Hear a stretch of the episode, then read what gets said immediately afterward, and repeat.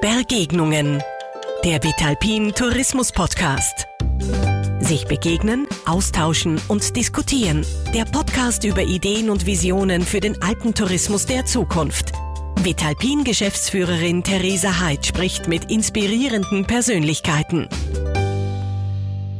Ja, liebe Zuhörer, Herzlich willkommen zu einer weiteren Folge der Vitalpin Begegnungen. Hier ist wieder Theresa Heid und ich freue mich, euch dieses Mal aus Schladming zu begrüßen, aus der Zentrale von Landschaft Leben. Landschaft Leben ist ein Verein, der aufzeigt, wie Lebensmittel produziert werden und Bewusstsein dafür schafft, welchen Wert heimische Produkte, heimische Lebensmittel haben. Und da sind wir auch schon gleich bei unserem heutigen Thema und passend dazu bei unserem heutigen Gast, Hannes Reuer, dem Gründer des Vereins Landschaft Leben und selber auch Landwirt in Schladming in der Steiermark. Danke, Hannes, dass du dir heute die Zeit nimmst für dieses Gespräch. Ja, ich sage danke, Theresa, dass du da heute hergekommen bist nach Schladming und ich freue mich schon sehr auf den Austausch mit dir und bin schon sehr gespannt, wo sich die Diskussion hinentwickelt. Ich habe mir ein paar Stichworte mitgebracht, an denen wir uns heute so ein bisschen entlanghandeln werden. Und das erste ist gleich das Thema Bewusstsein beziehungsweise Konsum von regionalen Lebensmitteln. Und ich habe gerade äh, vor zwei Wochen einen Podcast gemacht, was um das Thema Ressourcen gegangen ist. Und da ist dann dieser Begriff Value Action Gap aufkommen. Also so ein bisschen die Diskrepanz zwischen dem Bewusstsein bei jedem Einzelnen für Nachhaltigkeit und dem tatsächlichen Handeln. Und ich habe jetzt das Gefühl, wenn man sich so dieses Konstrukt Nachhaltigkeit anschaut, dann ist dieser Value Action Gap eigentlich bei den Lebensmitteln gefühlt am geringsten. Also mir kommt einfach vor, es ist das Bewusstsein da und es nimmt da das Handeln zu, also dass man tatsächlich regional konsumiert, dass man bewusster einkauft und dass man, ja, dass man einfach saisonaler auch sich ernährt. Ist es tatsächlich so? Was habt ihr da für einen, für einen Eindruck bei den Privatpersonen? Und was mich nur mehr interessieren hat, ist das auch im Tourismus bei uns schon angekommen? Diese Pandemie, die hat ein extremes Bewusstsein geschaffen für wieder Versorgungssicherheit, äh, regionale äh, Ernährung, und äh, da ist wirklich das Thema massiv explodiert im positivsten Sinne. Ja und hat sich gehalten, weil das war auch nicht sicher. Wir haben dann echt auch die Befürchtung gehabt, äh, wenn wieder die Lockdowns vorbei sind, wie ändert sich wieder das Einkaufsverhalten. Wir arbeiten bei Landschaft Leben sehr intensiv mit dem Lebensmitteleinzelhandel zusammen. Mhm. Wir kriegen da ganz viel Zahlen, äh, Studien und äh, gerade eine aktuelle Umfrage vom Rewe-Konzern hat einfach gezeigt jetzt im Jänner, es hat noch nie so eine hohe Zustimmung zur Regionalität gegeben äh, und gleichzeitig auch, was die Menschen bereit sind, mehr zu zahlen für regionale Produkte. Weil, und das muss man auch ganz ehrlich sagen, wir in Österreich, kein einziger Landwirt, kein einziger Bauer kann zum günstigsten Preis produzieren.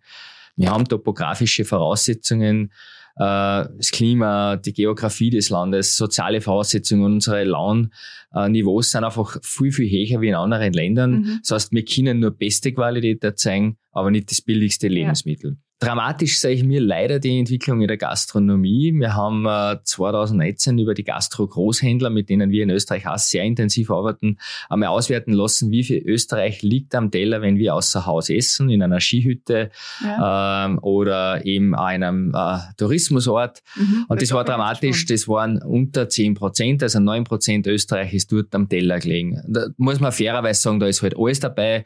Es war anonymisiert, ich kann es jetzt nicht sagen auf Tirol oder Steiermark. Ähm, aber wir haben dann Beispiele gehabt, wie zum Beispiel, was bei uns sehr bekannt ist, äh, ein steirischer Backhändelsalat. Ja, da war weder das Händel äh, aus Österreich äh, oder geschweige denn aus der Steiermark, noch der Kartoffelsalat dazu, noch die Kürbiskerne. Äh, das Einzige, was da irgendwie steirisch war, war der Name. Ja, und mhm. das war so der Standard. Mhm. Und wir haben dann gehofft, dass die Gastronomie auf das aufsitzt. Ähm, und äh, leider ist sie der Gastronomie und wir haben Anfang Februar da mit den Großhändlern in Schlappming ein Treffen gehabt. Äh, wie schaut's aus im vorigen Sommer, jetzt den Winter? Und leider haben sie uns gesagt, so billig wie die Wirte diesen Winter einkauft haben, war es überhaupt noch nie in der Geschichte in Österreich. Mhm. Also es ist wirklich von, äh, es ist sogar in Österreich auf den Skihütten russisches Schweinefleisch bis Anfang Februar verkauft worden, weil einfach die Carrerosen über Dänemark ist das nach Österreich gelangt. Mhm.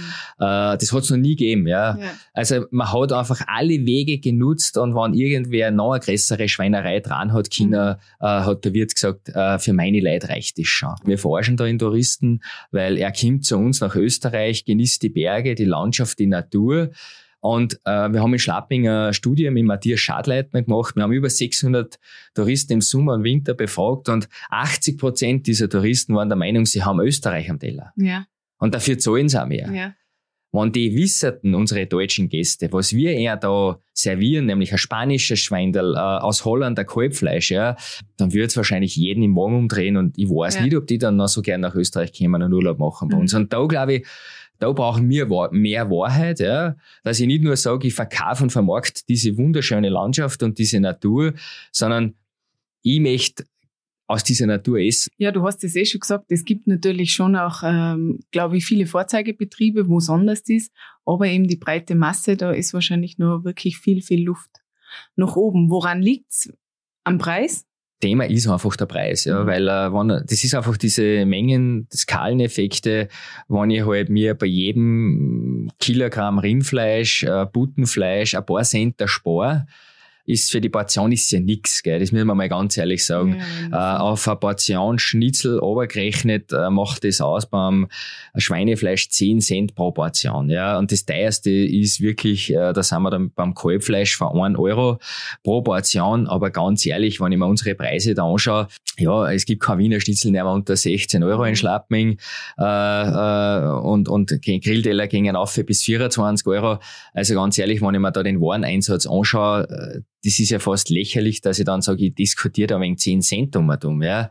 Und dann soll es halt nicht 16,90, soll es von mir aus 17,90. Und wir Mhm. haben einen, einen, einen Hittenwirt haben wir da, der hat gesagt, er hat alles umgestellt auf Österreich. Und er hat sich das durchkalkuliert, er hätte um 60 Cent im Schnitt teurer werden müssen. Er hat gleich gesagt, er wird um 2,50 Euro teurer. Er hat nicht ein Essen weniger, die Leute sind glücklich, weil überall Österreich draufsteht. Mhm. Er hat einen Satz auf die Karten geschrieben, das komplette Fleisch, Milchprodukte kämen aus Österreich und Gemüse waren immer möglich. Mhm. Das war der bürokratische Aufwand. Äh, diese, und das, glaube ich, kann jeder Wirt eigentlich schaffen auf seiner Speisekarte, weil immer gesagt wird, man, wir schaffen das nicht vor der Bürokratie. Wenn wir jetzt vom, vom, vom Preis absehen und, und, und einmal annehmen, es wäre jeder, jeder Wirt, jeder Hotelier bereit, diesen Mehrpreis einfach für heim- heimische Lebensmittel zu zahlen, kannten wir überhaupt den Bedarf decken, wenn der Tourismus jetzt wieder auf normalem Niveau ist, anläuft, können wir den kompletten Bedarf der einheimischen Bevölkerung inklusive aller Gäste, die bei uns sind, aus heimischer Produktion decken.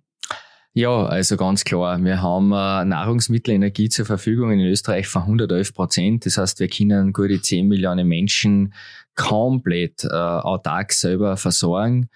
Äh, Wenn es nur um das geht, ja, um jeden die letzten Cent, ja, dann müssen wir in der Sekunden die Landwirtschaft zusperren in Österreich. Ich habe mit einem Schweizer Agrarökonom geredet und der, der was sein ganzes Leben lang nach dem Studium nichts anderes macht, wie diese Berechnungen anzustellen. Und der sagt zu mir, schauen Sie, Herr Reuer, wenn wir wenn wir es auf den Preis oberrechnen, dann müssen wir in der Schweiz, in Südtirol und Österreich sofort aufhören mit der Landwirtschaft. Mhm. Nur, äh, dann wächst halt die Schweiz, Südtirol und Österreich zu, es wird kein Tourismus mehr, mehr stattfinden, vielleicht leisten sie die, die, die Bergbahnen dann halt, dass die Skipisten geschlägelt werden, aber du kannst nicht einen Naturraum erhalten Mhm. als Stadt. Ja.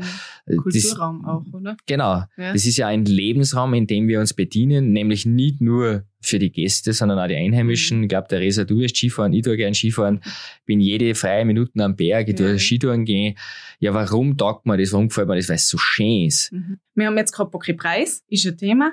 Verfügbarkeit ist eigentlich kein Thema. Äh, wenn, wenn, die, wenn der Tourismus besteht, ja, Mhm. die Gastronomie, dann wird die Landwirtschaft liefern. So einfach Mhm. ist Ja, das führt mir jetzt eh zum dritten Punkt. Preis, Verfügbarkeit, Logistik. War jetzt nur vielleicht ein Argument, was man ja ab und zu auch hört, dass einfach die ähm, Köche sagen, aber die eigene Landwirtschaft kriegt das, was ich brauche in der Menge äh, und in der Qualität nicht her. Beziehungsweise ist es für mich super kompliziert, weil ich muss mit jedem Bauern einzeln verhandeln und so weiter.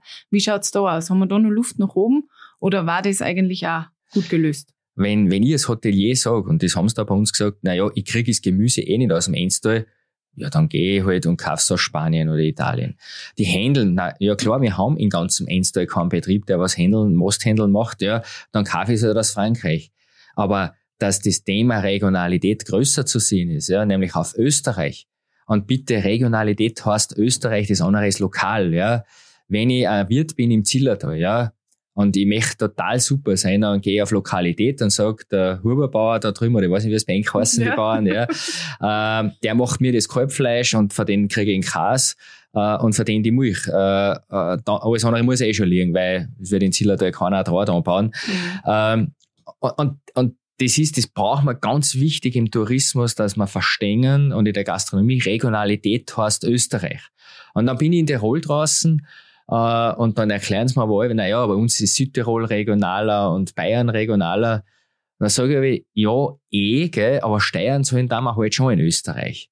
Weil mir als Bauer hilft das nämlich genau nichts, wenn der Tiroler Wirt in Bayern einzahlt, ja, oder einkauft. Wir müssen uns die Wertschöpfung gegenseitig ja. zukommen lassen. Ja. Und das ist auch für mich, ich, ich als, als Bauer da in Schlappming unterstütze den Tourismus total. Von mhm. mir können sie alles haben. Aber umgekehrt möchte ich dann schon als Mindestmaß, dass die Hoteliers, die Wirte bei mir einkaufen. Ja. Äh, das kann doch nicht sein, dass ich als, als vielleicht als Wirt, als Gastronom, als Hotelier, als Bergbetreiber dann nur Nutz, Nutz, Nutz mhm die Region ausnutzt und es kommt nichts zurück. Und da sehe ich das große Problem, warum auch diese Tourismusgesinnung so negativ geworden ist. Weil sie die Leute, die Einheimischen verarscht fühlen, ja. Weil sie irgendwann sagen, hey, die kassieren da auch, nutzen den Naturraum, den Lebensraum, was ich normal als Einheimischer zur Verfügung habe, ich als Bauer. Und dann brauchen wir uns nicht wundern, dass das nicht mehr den Tourismus unterstützt oder dass die Bauern irgendwann eine Alpen nicht mehr hergeben oder ja. Skipisten. Ja klar, wenn ich mich, also ganz klar, ausnutzen braucht mich keiner. Ja.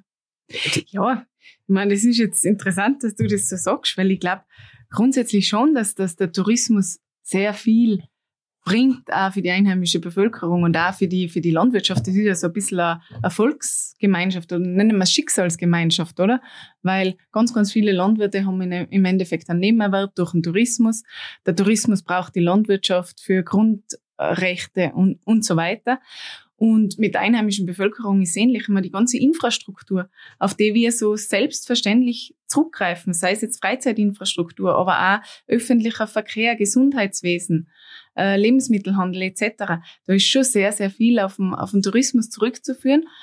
Und ich glaube einfach, dass der Tourismus da extrem viel Potenzial für bessere Kommunikation hat, weil offensichtlich kommt es zu wenig an bei der einheimischen Bevölkerung dann auch. Ich bin total pro Tourismus. Ich ja. weiß, dass wir alle davon leben.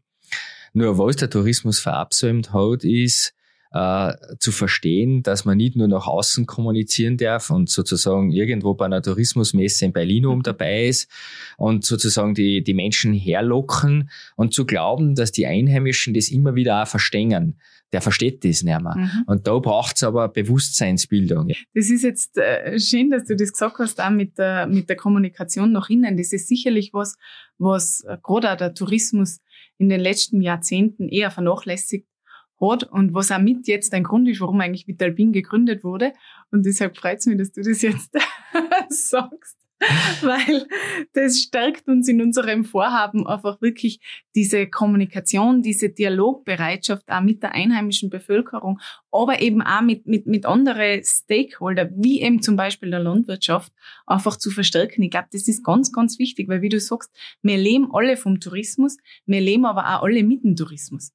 Und das muss einfach ein gutes Auskommen sein. Da muss jeder das Gefühl haben, er profitiert davon. Und das ist im Moment, glaube ich, einfach das größte Problem, dass einige einfach das Gefühl haben, sie geben mehr, als sie kriegen. Das heißt jetzt ganz, ganz konkret, wenn ich als Tourismusvertreter hergehen möchte und so möchte, ich möchte jetzt die Beziehung regional vom Tourismus mit der hiesigen Landwirtschaft verbessern, was würdest du vorschlagen, was sollte er am besten tun? Äh, genau das, was Sie jetzt macht, kommunizieren, ja. Äh, wirklich die Themen, die Anliegen, was da sind, die Herausforderungen, die kritischen Bereiche, ja, ansprechen. Und das heißt einfach, ja, man, man, und das ist kein Vorwurf, wir haben uns da gegenseitig entfernt und wir müssen wieder aufeinander zugehen, miteinander reden, ein Verständnis aufbringen für den anderen. Ganz, ganz einfach. Der Tourismus braucht nicht über die Landwirtschaft ziehen, die Landwirtschaft nicht über den Touristiker. Es geht um das im Spiel bleiben, ja. Mhm. Ja, genau so wie auch ja. bei uns. Hannes, vielen Dank, hat mich sehr gefreut, mich heute mit dir über das Thema Landwirtschaft und Tourismus, wie hängen wir voneinander ab, wie brauchen wir uns gegenseitig, aber wie können wir uns auch gegenseitig unterstützen und helfen, indem wir eben zum Beispiel die Lebensmittel verstärkt regional konsumieren und einkaufen. Vielen Dank für das Gespräch heute, liebe Zuhörer. Das war unser heutiger Podcast zum Thema Landwirtschaft und Tourismus. Unser Gast war Hannes Reuer. Der Gründer von Landschaft Leben und selber Landwirt in der Steiermark. Ich hoffe, wir hören uns wieder in 14 Tagen zum nächsten Vitalpin Podcast. Sie hörten Begegnungen, den Vitalpin Tourismus Podcast. Verpassen Sie nicht die nächste Ausgabe.